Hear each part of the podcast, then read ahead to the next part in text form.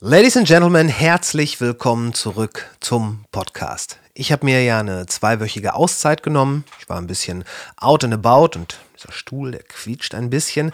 Egal. Äh, es war großartig, aber jetzt geht's weiter am Tag nach der Auferstehung, wie passend, mit natürlicher Ausrede Staffel 4. Und das, obwohl ich mir eigentlich nie wirklich ein Staffelkonzept oder so überlegt habe. Es gibt halt diese Möglichkeit der Einordnung. Und es muss ja auch alles seine Ordnung haben. Also, was soll's. Ähm, bevor wir im Podcast jetzt wieder über äh, Punkrock und Psychedelika, über Vinyl, Journalismus, Astrophysik, Literatur, Soziologie, äh, Krach und Kunst und all die faszinierenden Details dieses Jahrhunderts sprechen, in dieser Folge begleitet ihr mich nach Porto.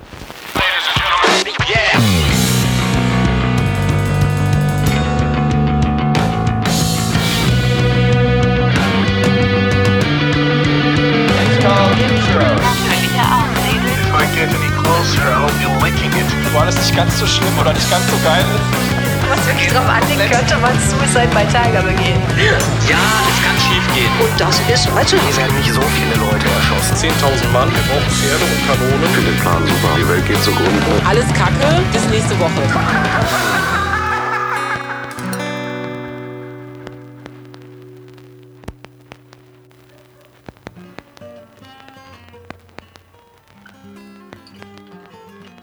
Porto ist nicht die Hauptstadt Portugals. Der Name suggeriert das vielleicht, aber nein.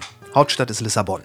Porto oder auch Oporto, wie es im Englischen und Spanischen heißt, ist das wirtschaftliche und kulturelle Zentrum Nordportugals und erscheint vollkommen zurecht wie die europäische Bilderbuchmetropole, obwohl es gar nicht wirklich eine Metropole ist. Die Stadt, deren Name frei übersetzt Hafen bedeutet, liegt an der Atlantikküste am nördlichen Ufer der Flussmündung des Douro und da kann man sich die historische Bedeutung für den Handel auch selber jetzt raus ableiten. Denn ich will gar nicht zu weit geschichtlich ausholen, nur zwei Sachen aus der jüngeren Vergangenheit halte ich für recht wichtig. Zum einen die vollständige Entkriminalisierung aller Drogen im Jahr 2001, inklusive der gewünschten Erfolge und Vorreiterstellung dieses sehr progressiven Wegs in Europa.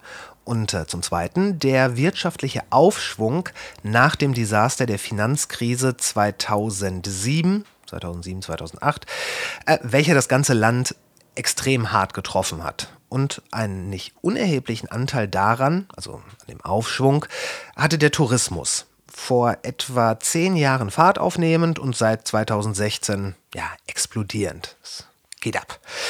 Äh, 2012 waren es, glaube ich, 12 Millionen Touristen in ganz Portugal und 2019, dem letzten Jahr der Messung, die ich gesehen habe, waren es dann 27 Millionen Menschen. Also mehr als verdoppelt, was enorm ist. Aber ich meine, es hat auch echt was zu bieten, sowohl das Land als auch die Stadt. Ich weiß jetzt nicht, wie ihr zu diesen äh, ortstypischen Sehenswürdigkeiten, diesen, diesen Wahrzeichen steht, so, keine Ahnung, Eiffelturm, schiefe Turm von Pisa, sowas halt. Ich finde ja, dass die sich durch die äh, zigfachen Reproduktionen, ob jetzt in Bild oder in Film, ähm, dass die sich irgendwie so ein bisschen abgelaufen haben, dass man die, sich die, dass man sich die satt gesehen hat, noch bevor man das Land je betreten hat. Aber egal. Äh, wir schauen jetzt mal, was die Website portonorthportugal.com in ihrer Top 10 der Attraktionen stehen haben. Ähm, erstens, die Brücke Pont Louis. Die ist sehr cool. Äh, führt von Porto nach Gaia, ist designt worden von einem Mitarbeiter von Gustave Eiffel, ne, der mit dem Turm. Ähm, die ist stark. Die Kirche Igreja de São Francisco erstmal sorry, wie ich die Namen hier ausspreche, das wird gleich noch schlimmer werden. Ähm, die Kirche kenne ich nicht. Äh, das Museum für zeitgenössische Kunst, yep, das ist cool. Äh, der Buchladen Livraria Lello, äh, ja, das ist der Harry Potter Buchladen, wo dann immer 20-minütige Wartezeiten mit einzuplanen sind, um da reinzugehen und sich einmal die zugegeben sehr, sehr schöne Holzwendeltreppe anzugucken. Und äh, das Ding gilt auch als einer der schönsten Buchläden der Welt und das stimmt auch sicher. Und äh, ja, ey, sollte man reingehen. Buchläden sind, Buchläden sind wichtig und der ist schön. Äh, der Turm und Aussichtspunkt Torre dos Clerigos kann sein, dass ich da war, ähm, verbinde ich zumindest nicht mit diesem Namen. Die Kirche Igreja do Carmo äh, ja, die ist oben in der Stadt, so fast am, na nicht am höchsten Punkt, aber Ja, man, man findet sie schon. Da ist ein sehr cooles Mosaik an der Seite, äh, sehr prächtig. Das ist, äh, ist schön. Siebtens, das Café Majestic. Hm, ja, nö, nö, nö. War ich drin, also ist okay, aber nichts Besonderes. Die Halle im Bahnhof Sao Bento. War, bin ich nie gewesen. Palazzo, äh, Palazzo da Bolsa. Ähm, war ich noch nie, habe ich aber auch immer wieder gehört, dass das sehr beeindruckend sein soll. Also wenn man auf große Gebäude steht, ist das bestimmt das Richtige. Ähm, zehntens, das Straßenkunstwerk des halben Hasen. Das stimmt, der halbe Hase von Bordalos II. Bordalos II, keine Ahnung. Vielleicht sogar Bordalos II. Ich weiß es nicht. Der ist zu finden in Gaia, also technisch gesehen nicht wirklich Porto, aber es ist halt nur einmal über den Fluss. Und ich finde ziemlich gut, dass Street Art hier explizit erwähnt wird, denn die Stadt ist echt voll davon. A. Invicta von Hasul ist ein anderes Beispiel. Überhaupt relativ viel von ihm. Das sind diese Gesichtslosen in Kapuze und Umhang, die aussehen wie, äh, wie heiligen Bilder von Aliens oder so. Ähm, es gibt auch noch die Stencils von Strass, die immer so ein bisschen an Banksy erinnern. Äh, ich ich schweife aber ab. Wobei, nee, eigentlich ist das genau das, was ich meine. Es gibt, so abgedroschen das klingen mag, echt hinter jeder Ecke was zu entdecken. Sei es die ja allgegenwärtige Street Art, die Museen, die Galerien, aufwendig gestaltete und verschlungene Parks, wie zum Beispiel den Botanischen Garten äh, du Botanico, keine Ahnung. Äh, es gibt Shops für Antiquitäten, es gibt Plattenläden, historische und moderne, spektakuläre Architektur und natürlich unzählige Cafés, Bars, Restaurants, Patisserien und und ich habe in Porto echt noch nie was Schlechtes gegessen. Aber nehmen wir das doch mal zum Anlass und sprechen wir über das Wichtigste. Über etwas so fundamental. Würde man es ignorieren, man wäre unmöglich imstande, den Geist und die Seele dieser Stadt auch nur ansatzweise zu verstehen. Wir channeln unseren inneren Anthony Bourdain, denn jetzt sprechen wir übers Essen und übers Trinken tatsächlich sollten wir mit dem Trinken vielleicht anfangen. Ähm, nat natürlich gibt es Kaffee, Bier, Schnaps und sowas, äh, ist ja auch alles vertreten. Ähm, beim Wein wird es interessant. Ich habe ein paar sehr, sehr gute Weißweine getrunken. Und beim Portwein wird es richtig spannend. Alles, was sich Portwein nennt, muss in den Kellern von Gaia, also der Stadt am anderen Flussufer, äh, muss dort gelagert werden und ich glaube, es muss auch über den Duro dahin geschifft werden. Ich habe auch mal gehört, dass das ursprünglich in Porto gelagert wurde. Ich meine, das heißt ja schließlich Portwein. Ähm, und dann wurde es irgendwie aus steuerlichen Gründen auf die andere Flussseite geschafft. Wie auch immer, sämtliche Portweinhersteller der Welt haben ihre Keller, ihre Caves in Gaia, wie man auch an den prominent auf den Häusern prangenden Logos sehen kann. Also man kann dem nicht wirklich entkommen. Ich weiß, Portwein ist vielleicht nicht jedermanns Sache.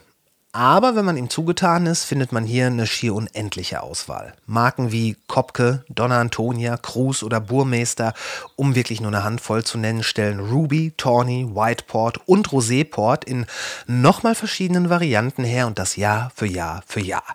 Also, wie gesagt, ein gigantisches Angebot. Und bevor wir jetzt zum Essen kommen, äh, muss ich eins vorwegschicken auch wenn das Wetter oder das Klima hier als ziemlich mediterran bezeichnet werden kann und auch eine gewisse Entspanntheit vorherrscht und es sogar Palmen gibt, wir sind hier am Atlantik und mediterrane Küche ist das nicht. Klar, es gibt exzellente Gerichte mit Fisch und Meeresfrüchten, hervorragender Oktopus zum Beispiel. Es gibt die berühmten Nuri-Sardinen aus der Dose, aber vor allem geht es halt um Fleisch. Und das teilweise in Ausprägungen, die schon was für Fortgeschrittene sind. Ich meine, so frittierte Innereien im, ich glaube, Kuhmagen, gekochte Bohnen, gebratenes Blut, also nicht sowas wie Blutwurst, wobei das gibt's auch, aber ich meine wirklich gestocktes, gebratenes Blut. Dazu dann einfach Kartoffeln und Reis und fertig. Einen besonderen Platz in meinem Herzen und meinen Arterien hält die dem Croque Monsieur nachempfundene Francesinha. Äh, Frances spreche ich das richtig aus? Francesinha. Das ist eine 2 cm dicke Scheibe Toast, reichlich belegt mit Schinken, Wurst und Steak. Dann nochmal Toast, eine große Menge geschmolzener Käse, ein Spiegelei drauf und dann das Ganze ersoffen in einer kräftigen Tomatenbiersoße.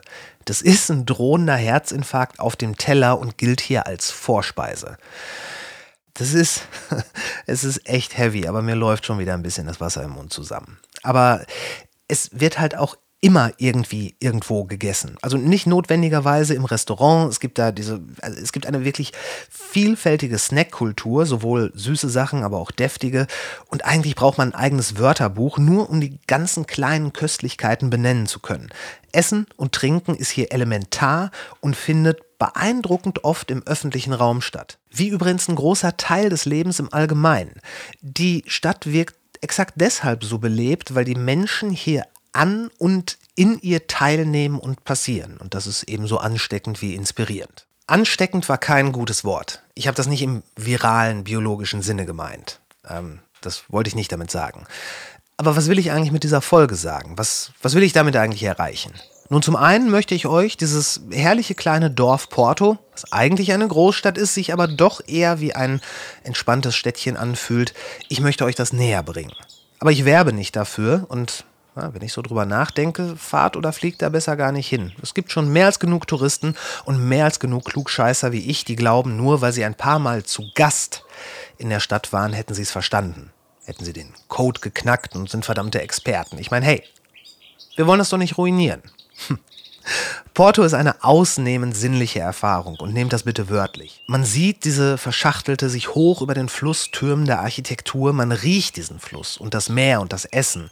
Man hört die Möwen, die Gespräche, das Bimmeln dieser kleinen Straßenbahn und sicherlich auch den Verkehr. Man schmeckt, ja klar, das Essen und man fühlt diese freundliche Unaufgeregtheit, während die milder werdende Sonne die crispe Klarheit des Morgens in die langen Schatten des Abends verwandelt. Porto steckt voller Geschichte und voller Geschichten. Und auch, oder vielleicht gerade weil diese Stadt so viel Raum für Eskapismus bietet, möchte ich euch noch eine kleine Story mit auf den Weg geben, die ziemlich gut illustriert, wie weit man der Realität entfliehen kann und sprichwörtlich, wie weit nicht. Wir teilten unser Domizil mit einem jungen Pärchen, das, ich meine, seit ungefähr Anfang März durch Portugal reiste. Erst Lissabon, dann die Algarve und dann als geplanten Abschluss Porto. Dann kam der Krieg und eine Rückkehr nicht mehr in Frage. Eine Rückkehr nach Moskau, der Stadt, in der sie gerade eine neue Wohnung gekauft hatten, dem Ort, der ihr Lebensmittelpunkt war, in dem Land, dessen Politik sie als verabscheuenswürdig erachteten. Einer Politik, von der sie als Terroristen verfolgt werden würden, da sie eine Textnachricht mit dem Wort Krieg verschickt haben. Ich kann das nicht verifizieren, das wurde mir so erzählt, aber ich habe keinen Grund, ihnen nicht zu glauben. Und auch das ist eine dieser Reisegeschichten, die man mit sich trägt. Obrigado.